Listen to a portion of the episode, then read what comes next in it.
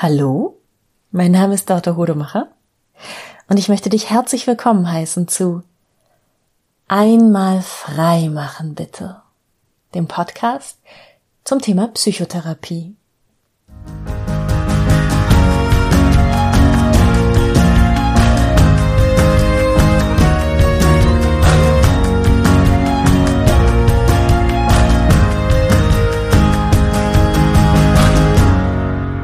Heute möchte ich dir ein Konzept, einen Begriff vorstellen, der eigentlich aus der Wirtschaftspsychologie kommt und von dem man glauben könnte, mit Psychotherapie hat er gar nicht so viel zu tun.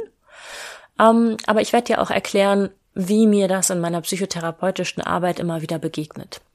Und zwar geht es um den Begriff der Verlustaversion. Aversion heißt ja Abneigung, ich habe was dagegen.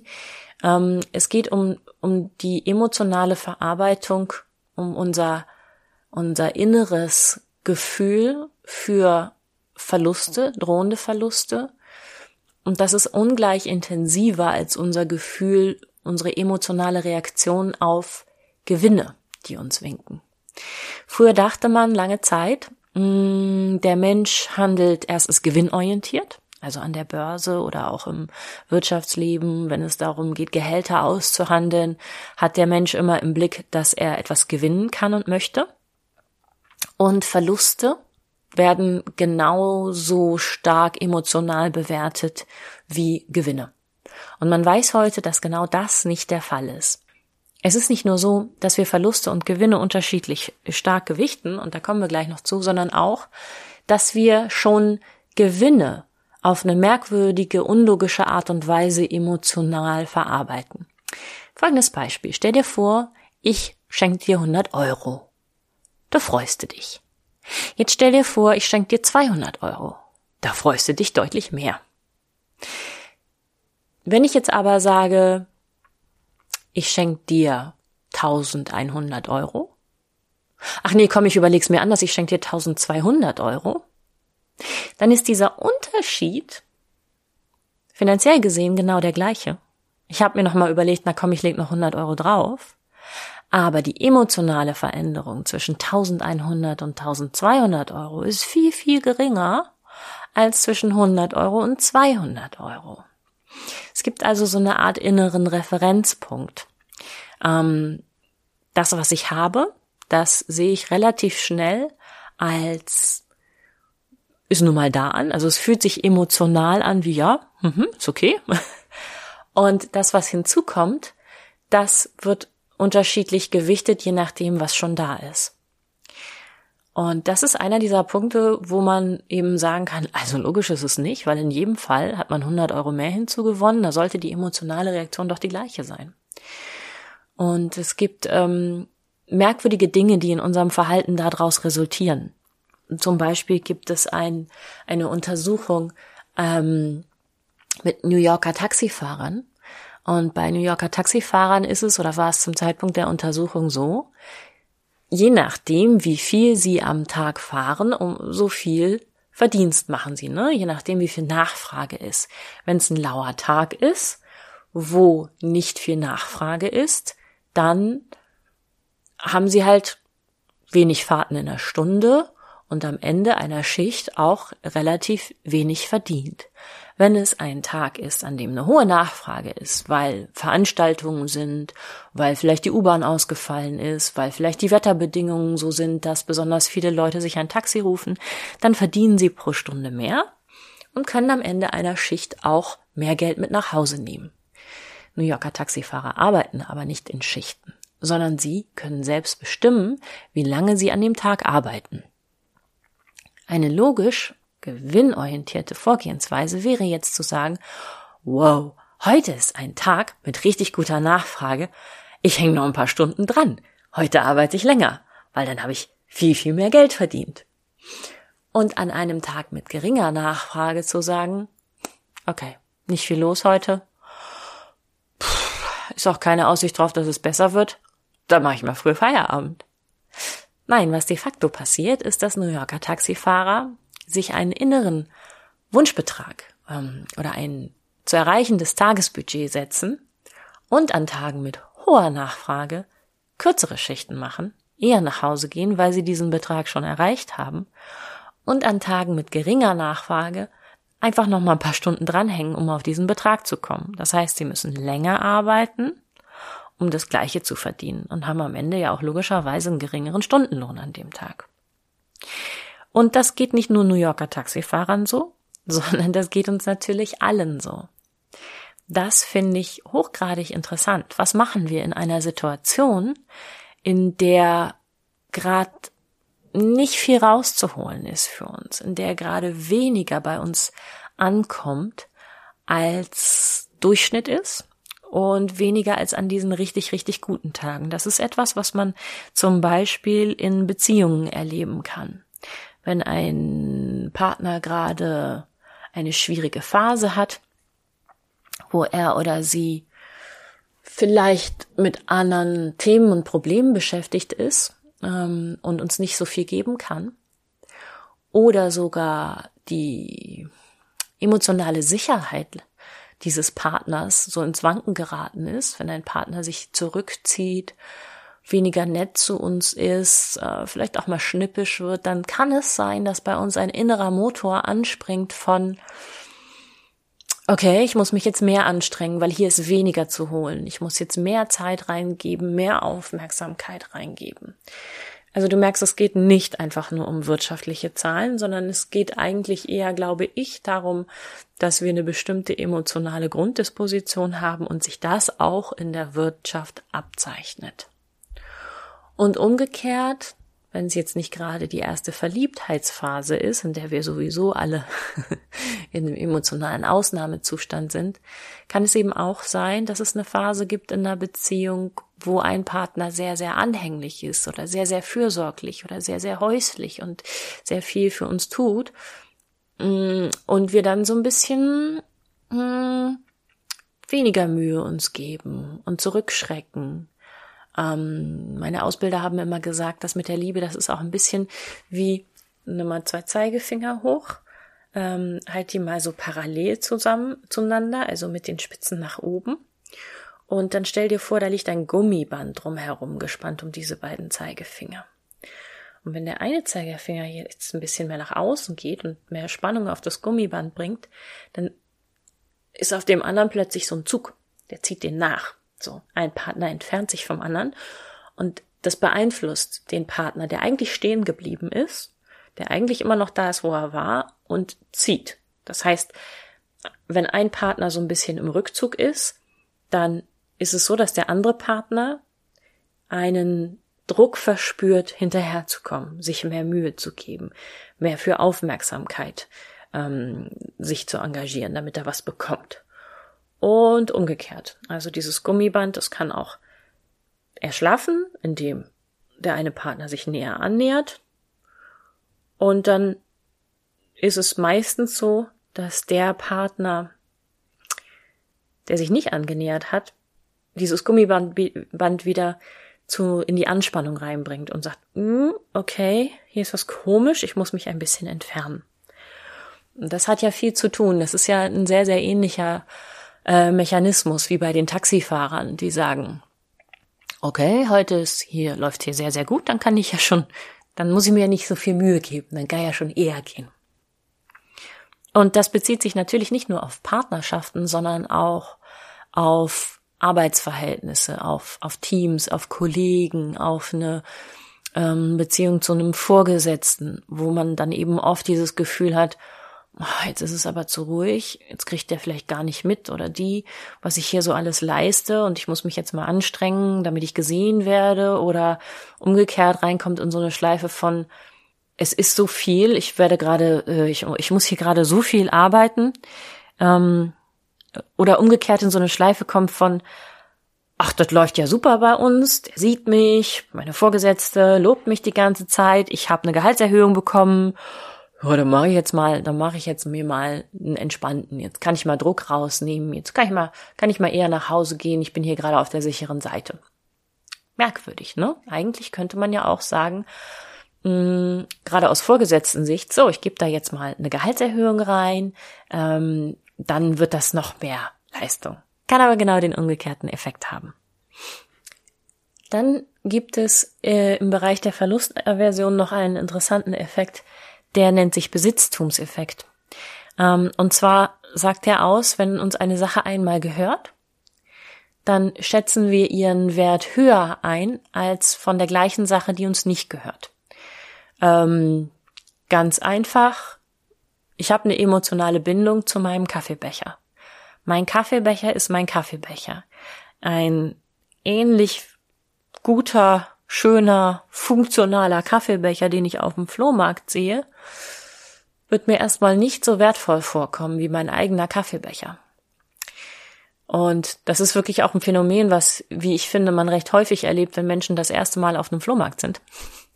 Die Preise aufrufen für ihre, für ihre Sachen, die sie auf dem Flohmarkt verkaufen wollen, wo alle erstmal sagen, so, Moment mal, jetzt komm mal an hier. Flohmarktpreise sehen anders aus.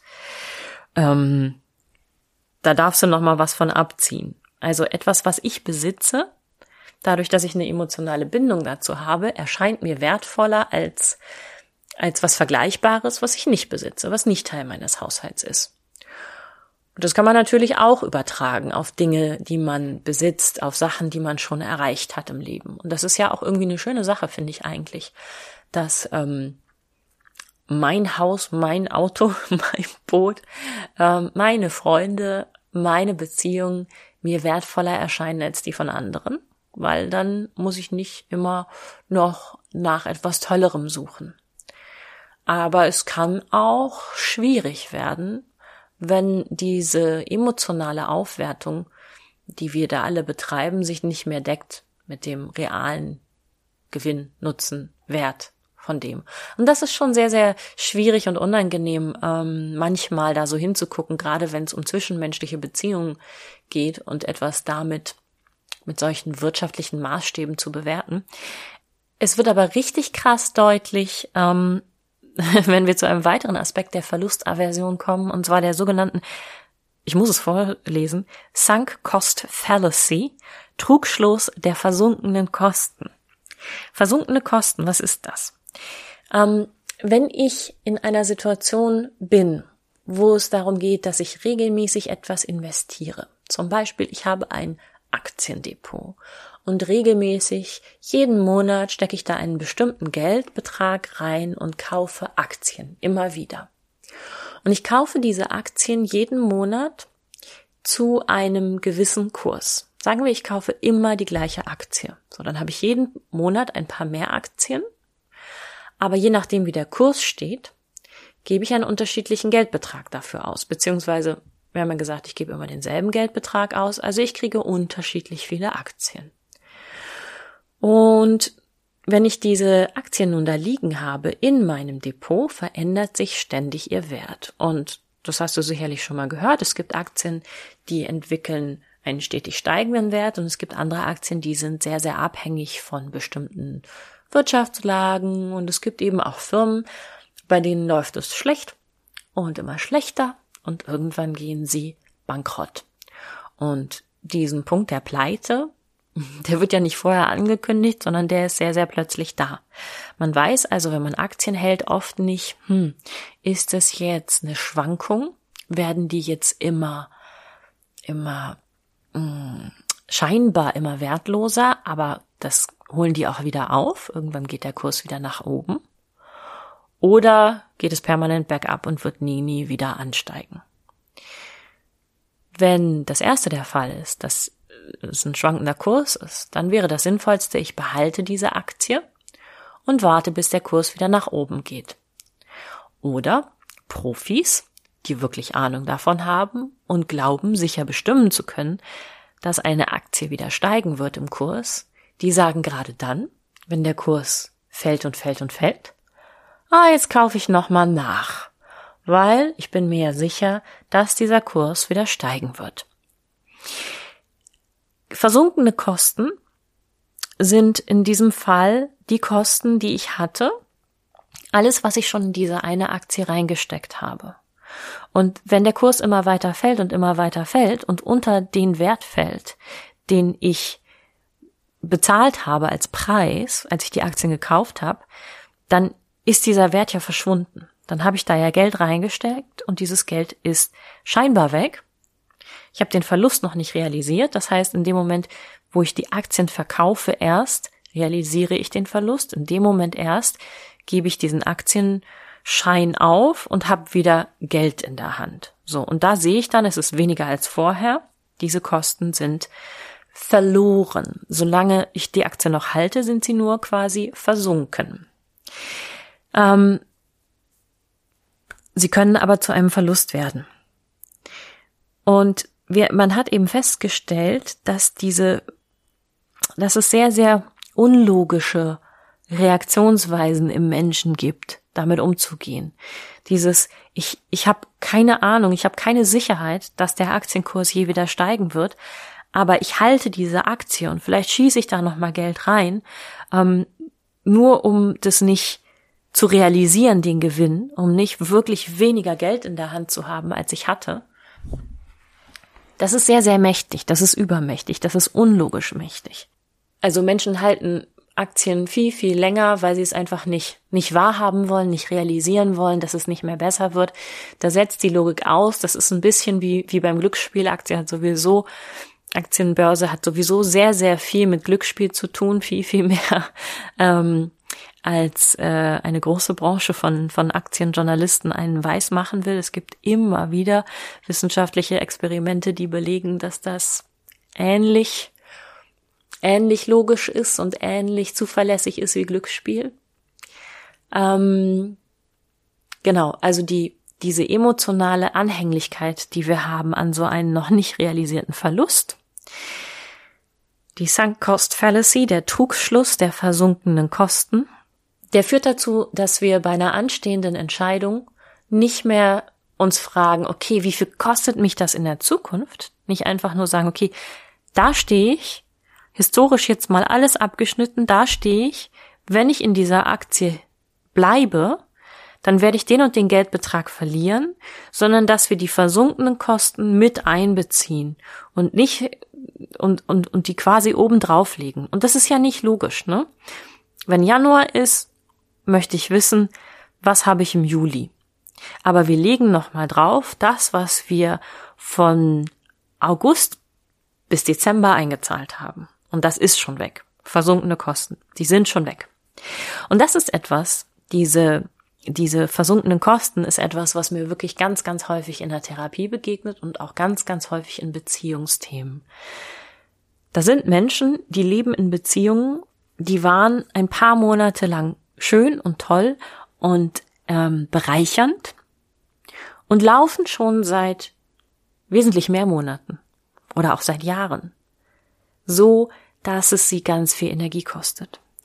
So dass sie eigentlich viel mehr reinstecken, als sie rausbekommen, so dass sie immer wieder ankämpfen müssen gegen ihren Partner, so dass sie sich verstricken in Konflikte, dass da Streit ist, dass Menschen vor mir sitzen und sagen, ja, aber naja, das ist schlecht und das ist schlecht und das ist schlecht und das ist schlecht und schwierig ist das und das ist schwierig und das tut mir weh und das ist gar nicht gut und das macht er auch und sie tut dies und jenes und hm, hm, hm, hm, hm und am Ende von 45 Minuten plötzlich sagen, ja, aber ansonsten ist alles okay mit der Liebe. Und ich da sitze und denke, äh, die Liebe, da habe ich jetzt noch gar nichts von gehört. Moment mal. und dann gehe ich so in die nächste Sitzung und versuche mal rauszuhören, wo die Liebe sitzt und wie sie sich anfühlt und was so schön ist an dieser Beziehung und komme eben ganz oft an diesen Punkt, ähm, ja, das in den ersten Monaten war so toll. Ja, mir ist noch nie jemand begegnet, der diese Gefühle in mir ausgelöst hat. Ja, bevor wir zusammengezogen sind, dies und das und jenes. Und da merke ich so, okay, erstens ist da ein Bild von einer Beziehung, das gar nicht mehr dem aktuellen Stand entspricht.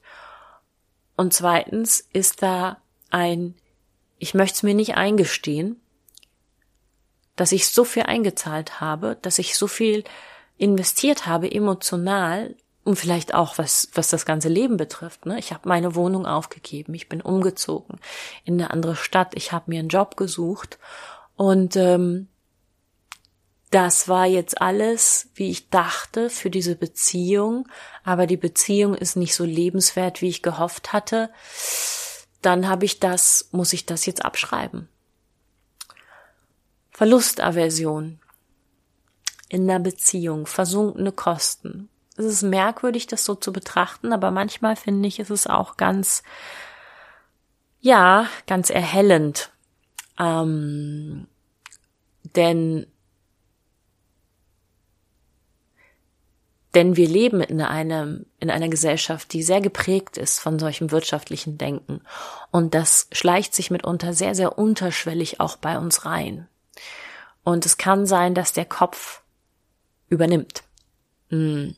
Denn Liebe ist ja eigentlich etwas Irrationales und etwas Emotionales. Und ich finde es an so einem Punkt ganz, ganz wichtig, sehr ehrlich mit, zu, mit sich zu sein und hinzuhören. Ähm, ist das hier Liebe? Woran erkenne ich, dass es Liebe ist? Liebe ist ein Gefühl, das stark wird, wenn wir die Person sehen und um uns haben, die wir lieben. Und da kann der Kopf auch mal sagen, Manu, es ist so anstrengend mit dir, aber ich liebe dich. ich kann ja nichts dagegen tun. Es ist nun mal so. Oder es ist der Kopf, der sagt, nein, ich habe jetzt hier, wir haben uns jetzt was aufgebaut. Das fühlt sich jetzt vielleicht gerade nicht so doll an, aber das wird schon, wir müssen das nur richtig machen. Ich habe hier jetzt was eingezahlt, ich habe in diesen Menschen, ich habe für diesen Menschen dies und das und jenes getan, ich habe für diesen Menschen dies und das und jenes aufgegeben. Nein, nein, nein, wir machen das jetzt richtig. Und da sitzen zwei Menschen nebeneinander, die gar nicht mehr begeistert sind voreinander, die gar kein aufregendes Gefühl haben, die so ein bisschen vielleicht, vielleicht wird sogar unangenehmer in dem Moment, wo der Partner da ist. Und das tut mir dann immer so furchtbar leid, wo ich denke, hm, also ich würde dir ja wünschen, dass das schön ist und schöner wird in Zukunft, aber ich sehe gerade nicht, wie es passieren soll. Und deshalb finde ich es manchmal ganz cool, ganz sinnvoll, mit so einem wirtschaftswissenschaftlichen Konzept da dran zu gehen, um es dann zu hinterfragen und zu sagen, also Moment mal, geht's hier um Gewinne und Verluste? Geht's hier um, ich habe was eingezahlt, also will ich das nicht aufgeben? Oder geht's hier um ein Leben, das im Hier und Jetzt gelebt wird und in der Zukunft mindestens genauso gut, wenn nicht besser sein soll. Und ich sitze in einer Situation, die schon seit längerer Zeit bergab geht, dann wäre es vielleicht gut, an den Punkt zu kommen, wo man die Verluste realisiert. Und man sagt, okay, ich verkaufe meine Aktien, dann sitze ich halt mit weniger da als vorher, aber ich kann das Geld wo hinein investieren. Dann bin ich jetzt halt alleine, dann bin ich jetzt halt ohne Partner, ohne dieses Haus, ohne diese, mh, hm, ja, diesen Lebensentwurf, den man gemeinsam entwickelt hat, aber ich habe wieder die Freiheit, mein eigenes Ding zu machen und ich habe die Möglichkeit, jemanden kennenzulernen, der sich wirklich wieder wie ein Gewinn anfühlt. Und das habe ich jetzt anhand von einer Liebesbeziehung ähm, verdeutlicht, aber das kann man natürlich vor allem auch beziehen auf Berufssituationen. Da habe ich KlientInnen, die sehr, sehr mutig zu mir kommen und sagen, ja, es läuft eigentlich alles noch ganz gut im Job, aber hier und da zwickt's und da kommt immer noch was dazu und dies versuche ich seit längerer Zeit zu verändern und niemand in der Firma außer mir will es verändern. Es geht nicht mehr bergauf, ähm, es geht an manchen Stellen bergab. Ich mag jetzt mal, bevor es richtig blöd ist, bevor ich das Gefühl habe, ich komme hier nicht mehr raus und vor allem bevor ich mich so sehr an dieses sichere Geld gewöhnt habe, was ich jeden Monat bekomme aus diesem Job, dann doch noch mal studieren oder doch noch mal eine Ausbildung machen. Ich merke, ne, da geht noch mehr. Und sich wieder fokussieren auf die möglichen Gewinne. Ja. Ich hoffe, das war ein bisschen interessant für dich, zu schauen, Gewinne, Verluste, was, wo fühlt sich das in meinem Leben unterschiedlich stark an? Vielleicht auch mal zu schauen, welche Gewinne, ne, 100 Euro on top, ich gar nicht mehr so richtig wahrnehme. Wo hat mein Leben sich in den letzten Monaten und Jahren extrem verbessert. Was ich vor, vor fünf, vor zehn Jahren für überhaupt nicht möglich gehalten hätte, ist jetzt mein Alltag, ist jetzt schon irgendwie normal. Und wo mache ich mir vielleicht was vor? Wo sitze ich vielleicht in einer Situation, wo ich immer noch hoffe, dass wir wieder auf einen historischen Höchststand zurückkommen oder auch nur auf den Aktienwert den ich bezahlt habe, als ich die Aktie gekauft habe.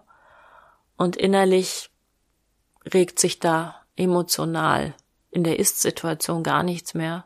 Das tut mir gar nicht mehr gut. Das bringt mich nicht mehr weiter. Und so ist es traurig und schmerzhaft, aber es ist immer besser, der Realität ins Auge zu sehen und handlungsfähig zu werden, als noch mehr Zeit und noch mehr Energie und noch mehr Geld zu investieren in etwas, das einfach nie wieder gut wird. Wenn du mir dazu was sagen möchtest zu dieser Folge oder eine Idee hast, einen Wunsch für eine ganz andere Folge oder irgendeine Frage oder natürlich auch mal eine Therapiesitzung bei mir buchen möchtest oder ein Coaching, dann schick mir gerne eine E-Mail an die info at einmalfreimachenbitte.de. Tschüss!